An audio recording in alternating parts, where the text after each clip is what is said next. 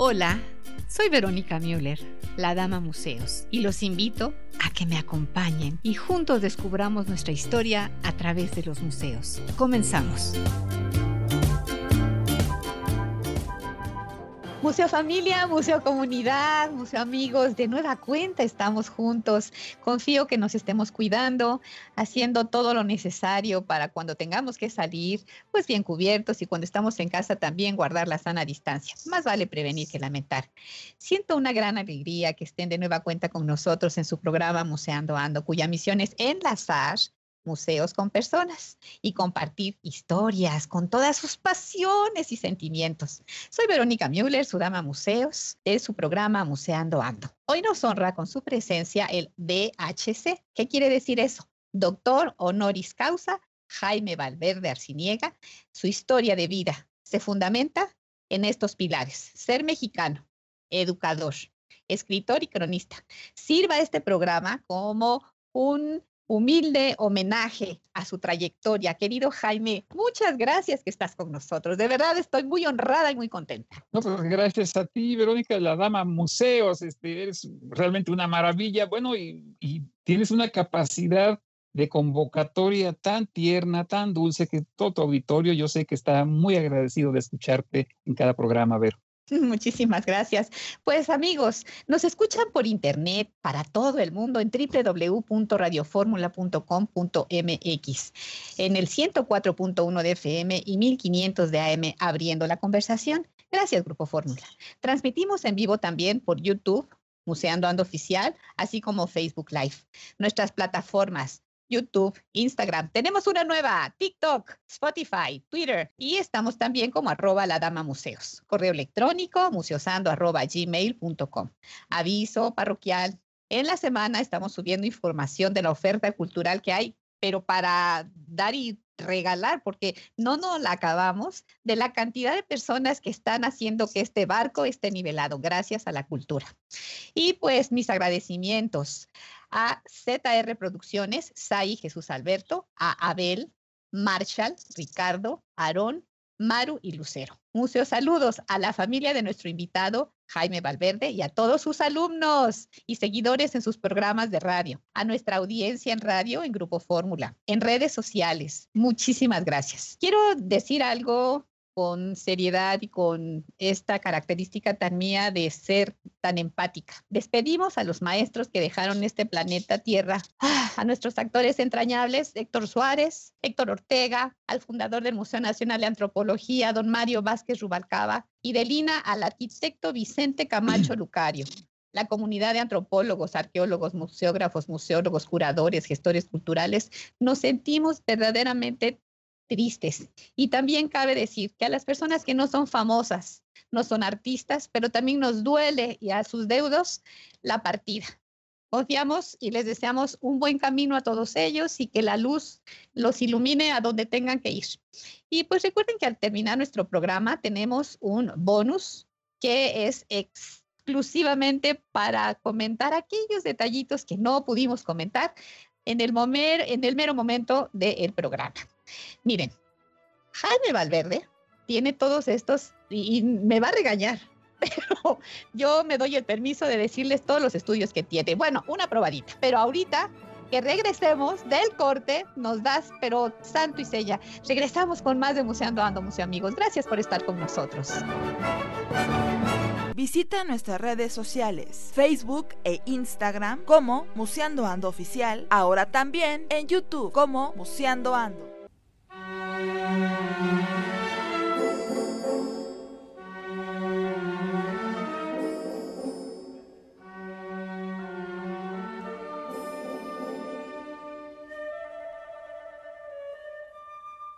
Miren, Jaime Valverde es economista del Instituto Politécnico Nacional, maestría en humanidades en la NAHUAC, diplomado en historia en la UNAM, periodismo y talleres en el IMBA, coordinador académico en la SEP, presidente de la Fundación de Estudios Ciudadanos AC. Algunos títulos de sus libros, El fin de la nostalgia, Nueva Crónica de la Ciudad de México, esto se publicó en 1992 de la editorial Nueva Imagen de Juan Domingo Argüelles y Jaime Valverde Arciniega Prólogo, escúchenle, ni más ni menos de Carlos Monsiváis. Otro libro es El Ojo de la Cerradura, Crónicas Urbanas, prólogo de Guillermo Samperio y recomendado por el maestro don Andrés Enestrosa, de la editorial Instituto Politécnico Nacional en 1996. Otro libro con tema del movimiento del 68 y su mera efervescencia se llama 1968, Si avanzo, sígueme, si me detengo, empújame.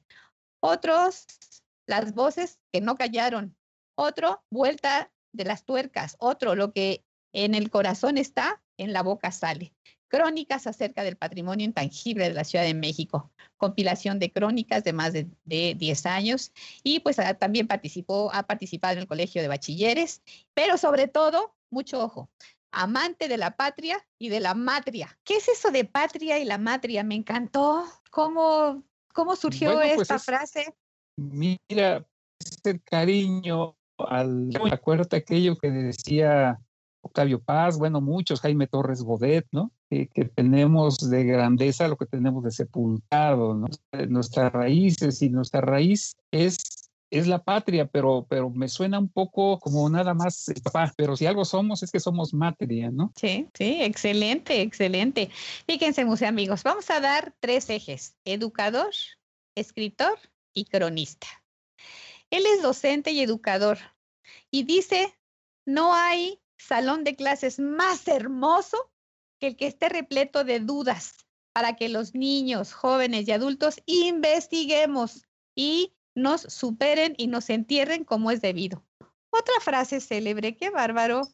A ver, pues, platícanos de esto, Jaime.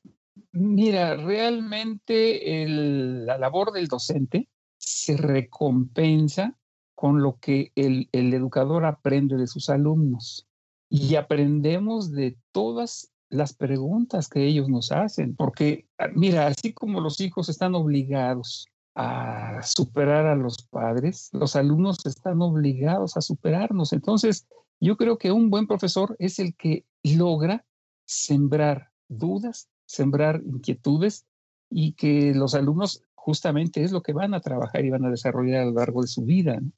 Pero si no logramos crear inquietud en ellos, eh, pues la educación está muerta. El alumno nos tiene que superar y los maestros tenemos que reconocerlo. Mira, eh, es, es, muy claro lo que decimos, ¿no? Somos eh, profesores que estamos luego en instituciones, por ejemplo, el Politécnico, es una frase de Miguel Ángel Correa, del siglo XIX, su estructura del Politécnico. Es una estructura napoleónica, una estructura vertical. Sus maestros somos del siglo XX y nuestros chicos, nuestros jóvenes, son del siglo XXI. Entonces es, es, es muy complicado realmente eh, desarrollar el proceso educativo, en, tomando en cuenta todo, todo este contexto histórico, este, este bagaje.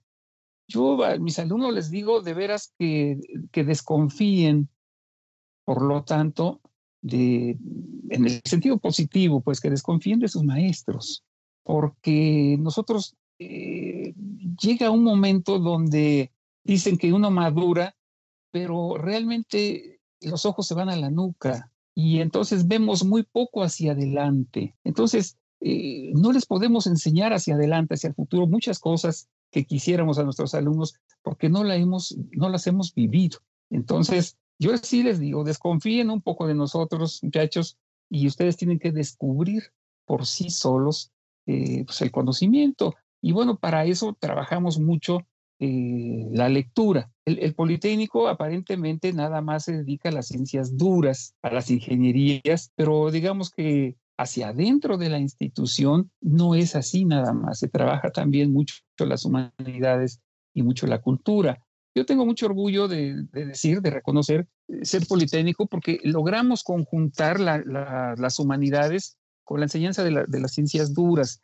Eh, yo creo que eh, si algo busca un maestro para ser exitoso con sus alumnos es no tener la mejor memoria, no ser el de más conocimientos. Un maestro debe ser, ante todo, inspirador de sus alumnos, debe ser un formador. Un maestro no es nada más el que va a ir a una clase, un maestro es el que va a inspirar a sus alumnos.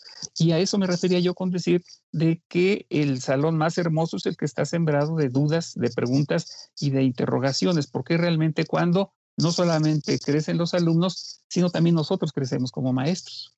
Sí, y sobre todo, como dices tú, el Instituto Politécnico Nacional no nada más son ciencias duras, también tiene mucha de... Eh, también las humanidades, también las humanidades, pero también las humanidades porque eh, yo decía, sí, más matemáticas, sí, pero también más historia, sí, más econometría, pero también más filosofía. Es decir, las humanidades es algo que fortalecen a, los jóvenes en su práctica profesional, es de donde van a brevar su, eh, su ética profesional. un, estudiante, un profesionista sin cultura, pues es alguien totalmente incompleto, es alguien que está vacío. Así de que bueno, es, es, es bellísimo para mí esta parte de, de, ser educador, realmente sí me gusta y, y, me asumo como tal.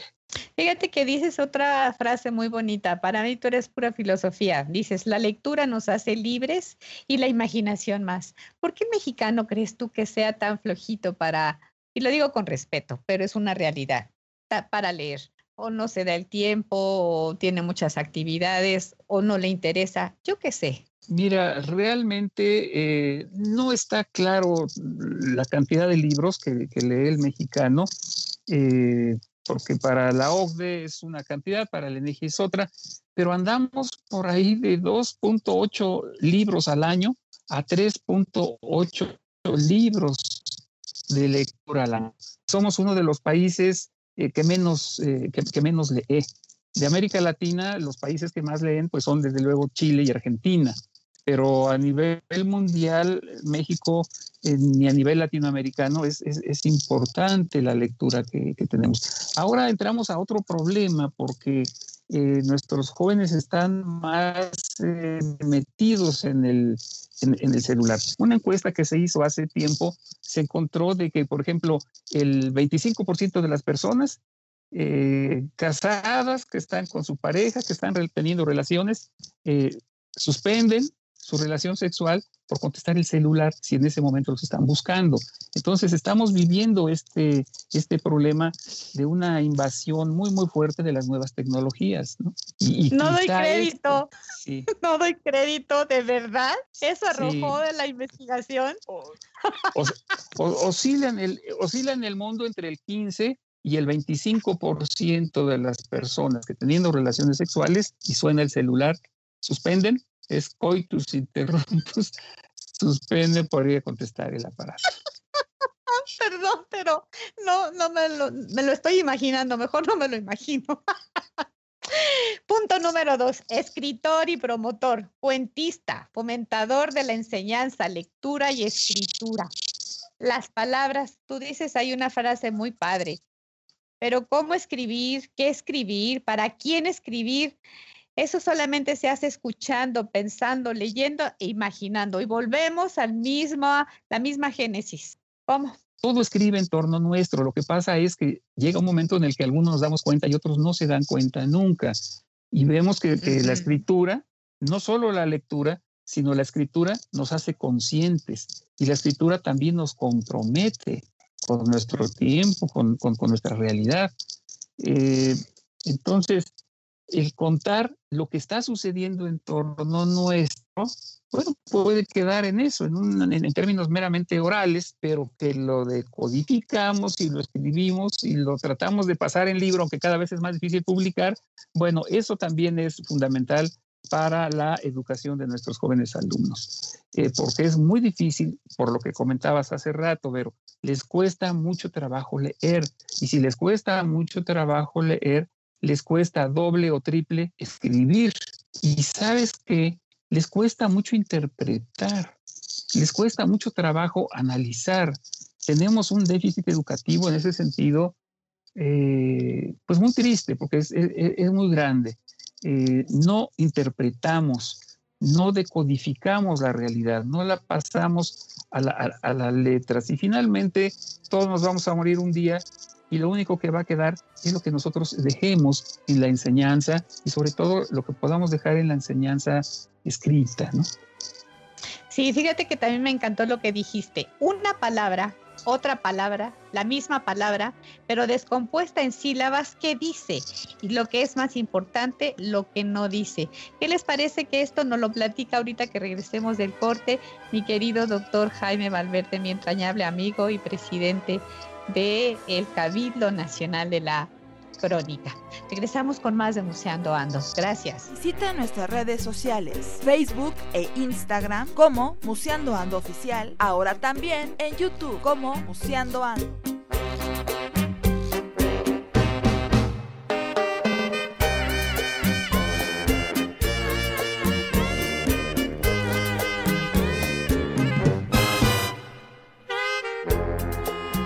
Amigos, Fíjense que se me olvidó en los museos saludos mencionar a Mari Mendoza y a Nancy Reséndiz, grandes amigas, porque luego anda uno prometiendo y no cumple, pues ¿qué pasó? Eso no es correcto. Y yo le quiero pedir a mi querido doctor, amigo entrañable y presidente del Cabildo Nacional de la Crónica, que nos platique exactamente esta esencia tan importante que es la de la crónica. Oye, ¿y por qué ese nombre, mi querido Jaime? Mira, la, crónica, bueno, su nombre viene de Cronos, ¿no? Viene del tiempo. Entonces, la crónica la podemos definir como una recreación literaria de acontecimientos, personajes, situaciones, épocas e ideas. Yo para mí es un instrumento oral o escrito que con fidelidad a los hechos pretende alcanzar la verdad y lograr un cambio bajo un planteamiento estético. esta pregunta tuya de la crónica, a mí me, gusta evocar eh, un, un, pasaje del doctor León Portilla en La visión de los vencidos, porque nos muestra a diferencia de lo que muchos pretenden, que nos dicen que la crónica existe a partir de la Nueva España hacia acá, a partir de Bernal Díaz del Castillo y de Hernán Cortés, y eso no es cierto. Por ejemplo, esto que nos, que nos enseñaba el doctor eh, León Portilla eh, cuando nos daba clase eh, a propósito del libro La visión de los vencidos, es, es, una crónica de la caída de Tenochtitlan que se dio a conocer hasta, mil, hasta 1528, pero ahí está la crónica, el relato oral de la caída de Tenochtitlan. Entonces, un poquito voy a, voy a, voy a, recordarla. Y todo pasó con nosotros. Nosotros lo vimos, nosotros lo admiramos. Con esta lamentosa y triste suerte nos vimos angustiados. En los caminos yacen dardos rotos, los cabellos están esparcidos, destechadas están las casas, enrojecidos tienen sus muros, Gusanos pululan por calles y plazas y en las paredes están salpicados los sesos, rojas están las aguas, están como teñidas y cuando las bebimos es como si bebiéramos agua con salitre. Golpeábamos en tanto los muros de adobe y era nuestra herencia una red de agujeros. Con los escudos fue su resguardo, pero ni con escudos pudo ser sostenida su soledad. Hemos comido palos de colorín, hemos masticado grama salitrosa, piedras de adobe, lagartijas, ratones, tierra en polvo, gusanos. Y bueno, esta es la crónica de la caída de Tenochtitlan después del sitio eh, feroz que, que, impuso Hernán Cortés a la gran ciudad y que, bueno, pues eh, terminó como todos sabemos. Pero ahí está la crónica, ahí está esa recreación literaria de un acontecimiento, de un acontecimiento eh, histórico. Entonces es un instrumento oral o escrito con fidelidad a los hechos para alcanzar una verdad. En este caso, la verdad mexica, que era dar a conocer su derrota. Sí, bueno, entonces eso, es, la crónica. Fíjate que ahorita, cuando tú lo estabas siguiendo, la forma también, yo te los digo, museo amigos, de cómo lo leemos, la entonación que le demos para nosotros mismos o para nuestra familia cuando lo estamos siguiendo en voz alta o en el salón de clases, si es que todavía se estudia. Eh, eh, hay esa costumbre, como a nosotros nos enseñaron a los adultos mayores a leer, esa costumbre de leer en voz alta, con ritmo, con cadencia, tiene mucho que ver, querido Jaime, porque si lo leemos así de corridito, sin ponerle el sentimiento, no estamos haciendo nuestro esa vivencia. Y ahorita tú me hiciste imaginar esos sesos embarrados en la pared algo brutal, algo grotesco, pero sucedió tal cual. No hubo mentiras, no hubo engaños. Entonces las personas escriben precisamente, los cronistas, y dan fe de lo que están viendo. La persona que lo está recibiendo puede creerlo o no, pero cuando tenemos estas personas tan dedicadas, tan apasionadas para escribir lo que está sucediendo en realidad, ese es un regalo de amor, mi querido Jaime. Y fíjate que cuando estábamos antes de que entráramos a programa y comentando, tú mencionaste posteriormente a otros importantes cronistas, González Obregón, Artemio de Vallarispe, Francisco Cervantes de Salazar, personas que también en su momento vieron lo que tenían que ver, vivieron lo que tenían que vivir y lo narran, lo escriben deliciosamente. Pues eh, Bernal Díaz del Castillo es el que escribe la, la verdadera historia, dice el de la conquista de Él, él, él, pasa la historia como no tanto como soldado, sino como un, un, cronista. El mismo Hernán Cortés en sus cartas de relación, él va cronicando cómo se está destruyendo y construyendo esta, esta gran ciudad. Después Francisco Cervantes de Salazar, Fray Toribio de Benavente, eh, Tesosomo, eh, en fin, todos ellos, ¿no? Y ya después, en el siglo XIX, en la primera mitad, pues está José Tecuellar, por ejemplo, o Luis Gonzaga Ortiz, pero esta crónica, primer arte, digamos, del siglo XIX, es realmente eh, lo que se conoce como el cuadro de Cos, como una descripción, nada más como un comentario. Será ya hasta la segunda mitad del, del, siglo XIX, ya con cronistas como Gutiérrez Nájera, Manuel Altamirano, Manuel Paino, con Ángel del Campo Micros, con Amado Nervo, donde ya la crónica ya no es descriptiva, ahora pasa a ser analítica, incluso crítica. Se va haciendo más compleja, más artística, más creativa, más original, más literaria. Y también te diré más una, una, buena crónica es, fíjate que es, es, amena, no solo que esté bien documentada, sino que sea amena, que sea ligera y que quede perfectamente ensamblado, fundido lo, el, periodismo, digamos, y la, y la literatura. Por eso Villoro dice que es el ornitorrinco, ¿no? De la, porque e, es la conjunción de, de, muchas, otras, de, muchas otras cosas. Decía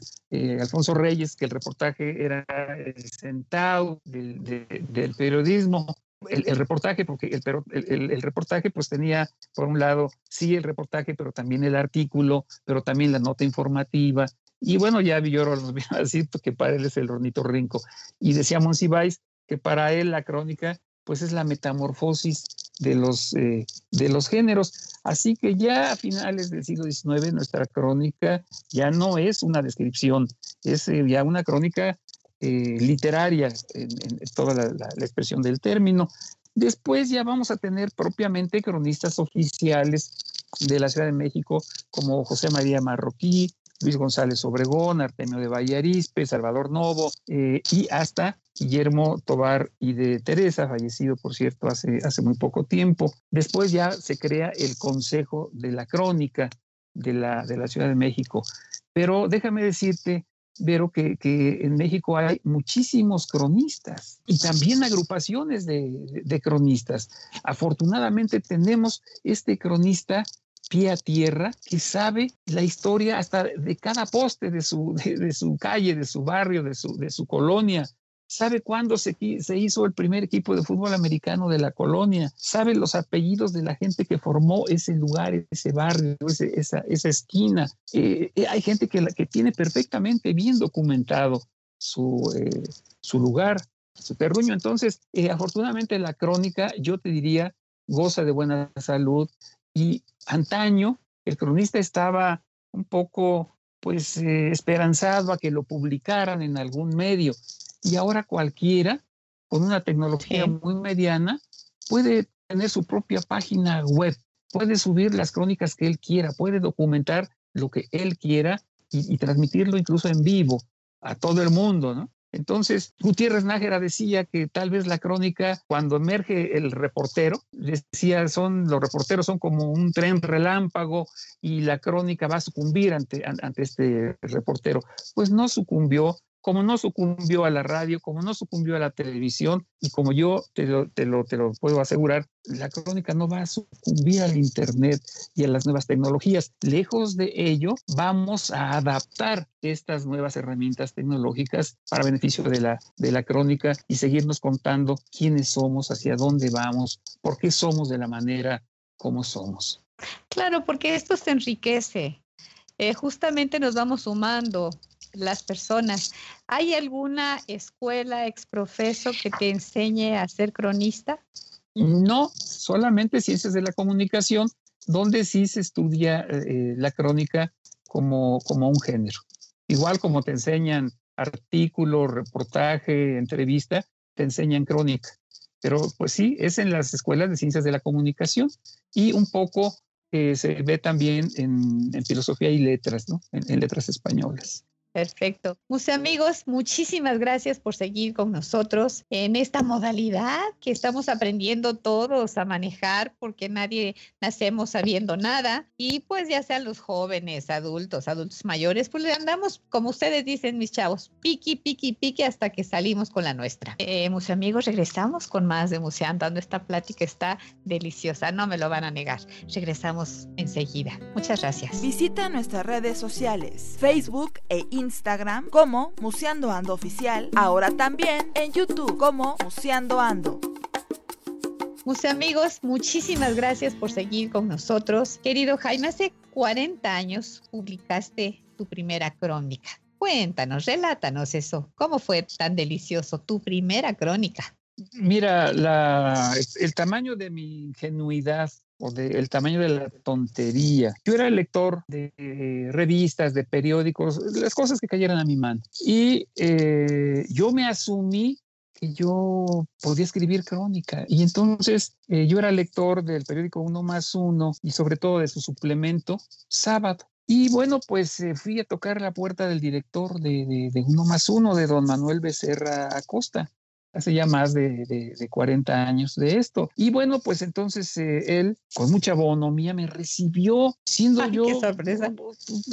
Una, sí, sorprendido yo mismo, porque ¿por qué me, me, recibió? Bueno, me recibió, la entrevista no duró más allá de, tres minutos, él me dijo que qué deseaba, y yo le dije que yo era lector del periódico, lector asiduo, y que yo escribía crónica. Eh, no sé el tono de la voz, no sé cómo me lo entendió él, pero en ese momento por la red llamó al subdirector editorial, que es una persona muy importante de la, en el periodismo nacional, que es Huberto Batis, y le dijo a Huberto que yo iba a colaborar con él en el género de crónica. ¡Wow! Y, bueno, pues desde ese momento eh, él me pidió que me retirara junto con, con Huberto Batis a, a, su oficina y ya Huberto simplemente pues ya era una orden del director.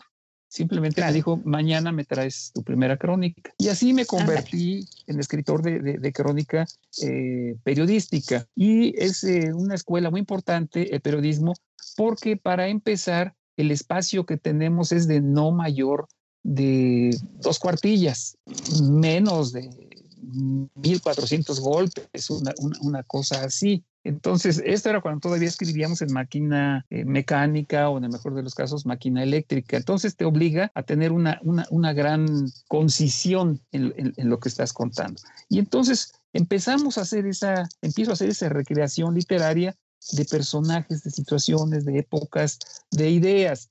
Eh, cuento ahí, por ejemplo, cómo surgió en mi imagen de, niño el primer eh, hombre entonces lo cuento ahí en, el barrio, una persona que estaba golpeando a su, a su esposa, como en los barrios, se hace la bola de gente, viendo nada más cómo, cómo están golpeando a la, señora, hasta que llega un discapacitado, un discapacitado que trabajaba en un, en un establo, porque muy antaño en la Ciudad de México llegaba a ver hilanderías, establos, así como ahora hay sastrerías o cosas así, pues había establos y esta persona con ser discapacitado enfrentó a aquel hombre y bueno, la, mujer pudo, pues, pudo salvarse, digamos, ¿no?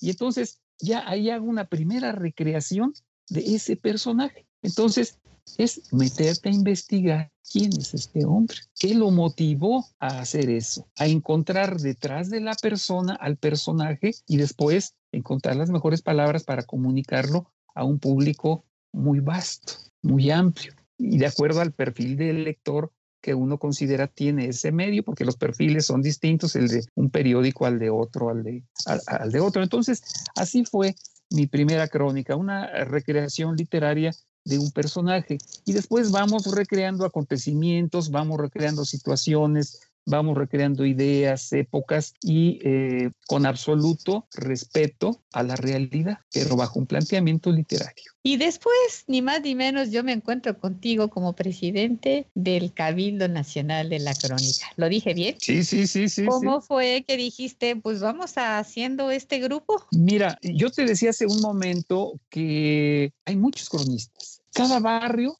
tiene, en realidad tiene uno o varios cronistas. Yo te decía, es aquel que lleva coleccionando las fotos de todos los que han vivido en su calle, en su cuadra, como le decían antes, que va escribiendo cuándo se hizo el primer equipo de fútbol, que va registrando el primer bautizo de un niño, etcétera, ¿no? Entonces, esto, eh, es, estos son los cronistas que están ahí y necesitan tener un, darle forma a su expresión. Y entonces, eso es lo importante, que no, no son los cronistas ilustrados.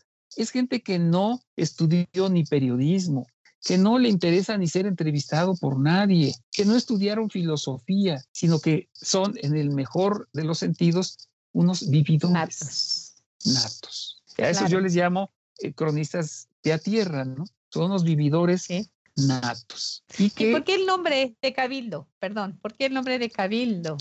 Porque mira, este, evoca lo que es un consejo, una, una, una, asamblea, en, otros términos le podríamos decir asamblea de cronistas, digamos, ¿no? Un consejo donde las cosas se acuerdan y se deciden por consenso, que es como trabajan los consejos, no por jerarquía, no por mayoría de votos, es decir, no por esta democracia así, sino por la, una democracia más de fondo, que es el consenso. Ojalá que más personas hagan crónica de, de su mismo árbol genealógico, ¿no? Hacia ascendente y descendente.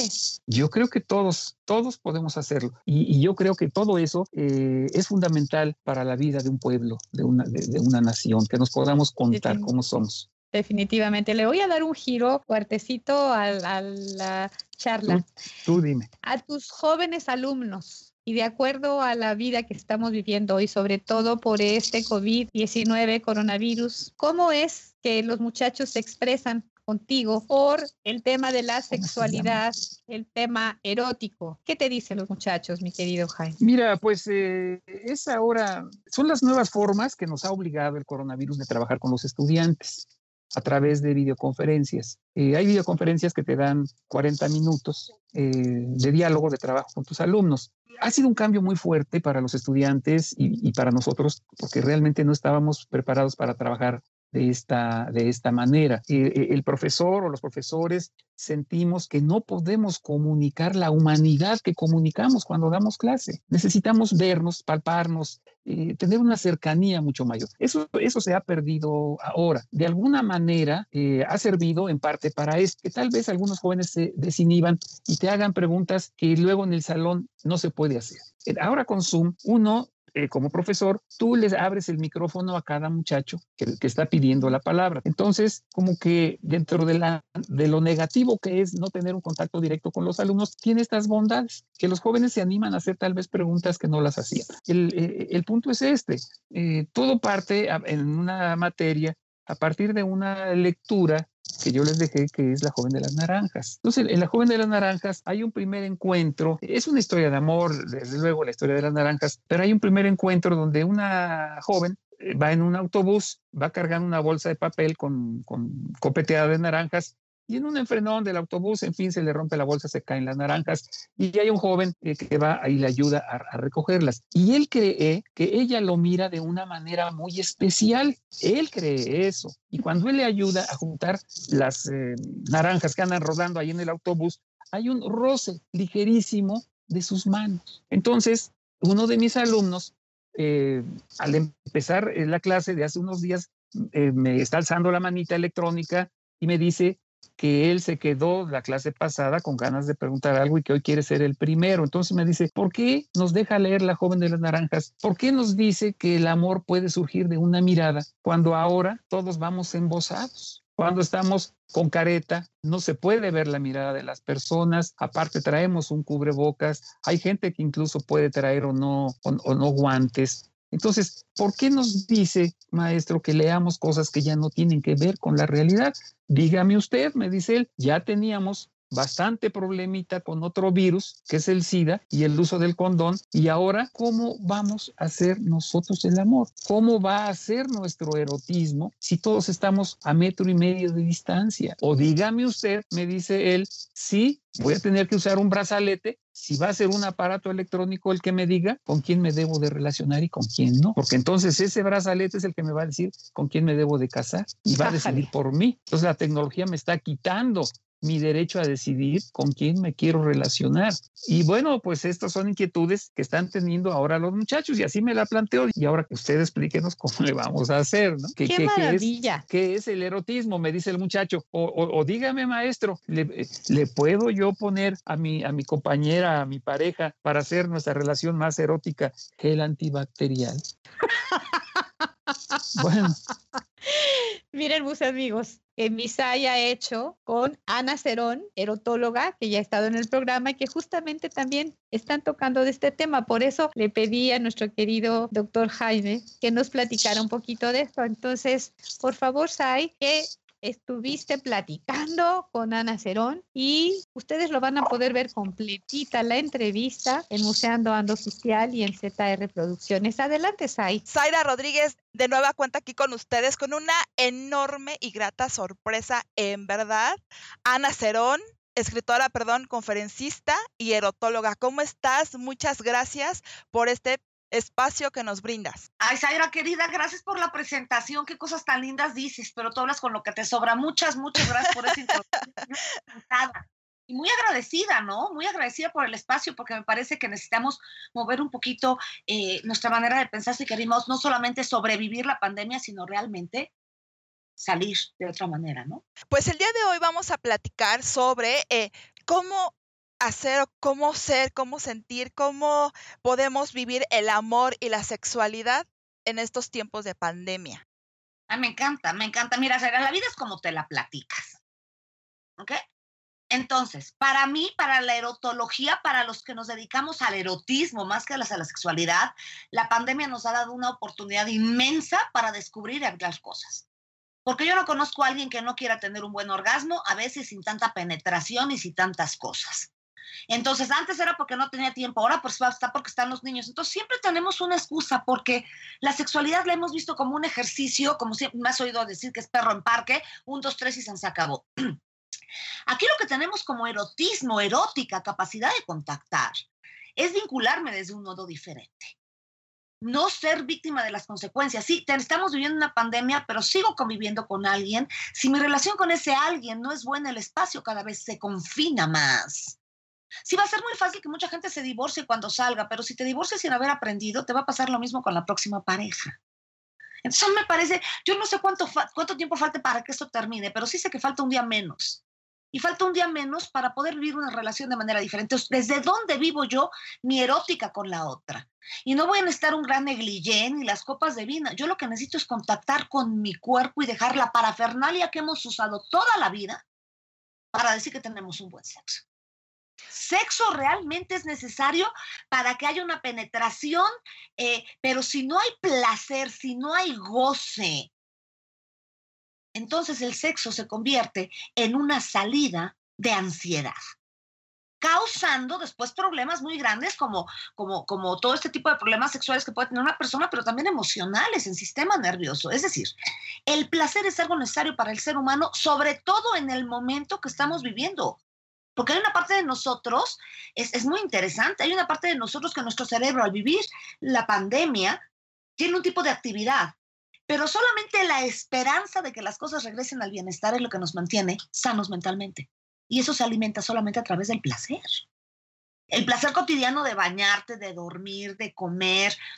Eh, eh, yo creo, bueno, yo tengo muchos años más que tú, pero en mis tiempos no se besaba todo el mundo. ¿Ok? Entonces yo creo que ahora también podemos re diseñar las maneras de vincularme, porque desde el momento del acercamiento ya le estoy diciendo al otro hasta dónde quiero llegar con el otro.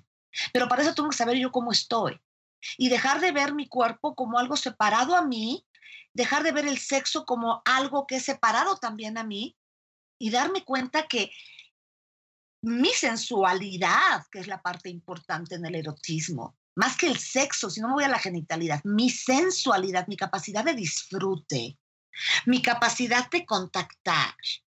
¿Por qué? Porque somos capaces de contactar cuando dices, ay, me dio muy mala espina y lo sentiste. ¿Y por qué no sientes cuando el beso te empapó?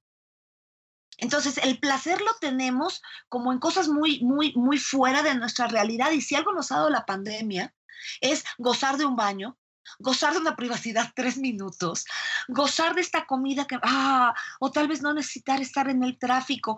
Eh, casualmente, en, los, en las últimas cinco semanas, todo el mundo estaba quejando de que, que, el mundo se iba a acabar, ¿no?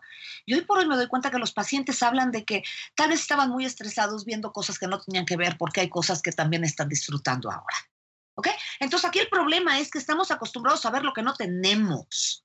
Y si yo veo lo que no tengo, desde el momento en que tengo una carencia, pongo adrenalina. Y en el momento en que pongo adrenalina, automáticamente estoy acidificando mi cuerpo porque le estoy poniendo una velocidad no tiene que ser reactivo. Y el placer no es reactivo. El placer es algo que se siente en el cuerpo, que se manifiesta en cada momento.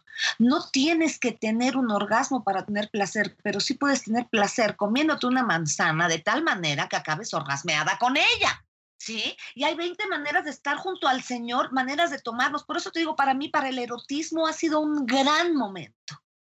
Y la gente que ha tenido la bondad de seguirme tanto en redes como en terapia, como en los programas, va dándose cuenta que el estar descalzo con conciencia y acercarme a un cuerpo sin necesariamente tener que acabar en sexo y sí en gozo, ya me permite yo, la próxima vez que se me acerque el Señor, que no es que me estoy tapando, porque esto es lo que todo el mundo dice, ahora que estamos cerca, ya nadie quiere el preámbulo, entonces nada más llegan a lo que quieren. No, no, no, espérame, el preámbulo no se llama preámbulo, se llama capacidad de sentir en todo el cuerpo antes de tener sexo, porque si no, no voy a orgasmar. Porque si yo quiero tener un orgasmo sin haber sentido cómo la genitalidad completa a la hora de besar la sentí de la boca, tú te acuerdas de tu primer beso, Zaira, no te empapaste, no me digas que no. Sí, claro. Señoras y señores que estén escuchando, por favor, recuerda su primer beso, se empaparon. Ese es un microorgasmo.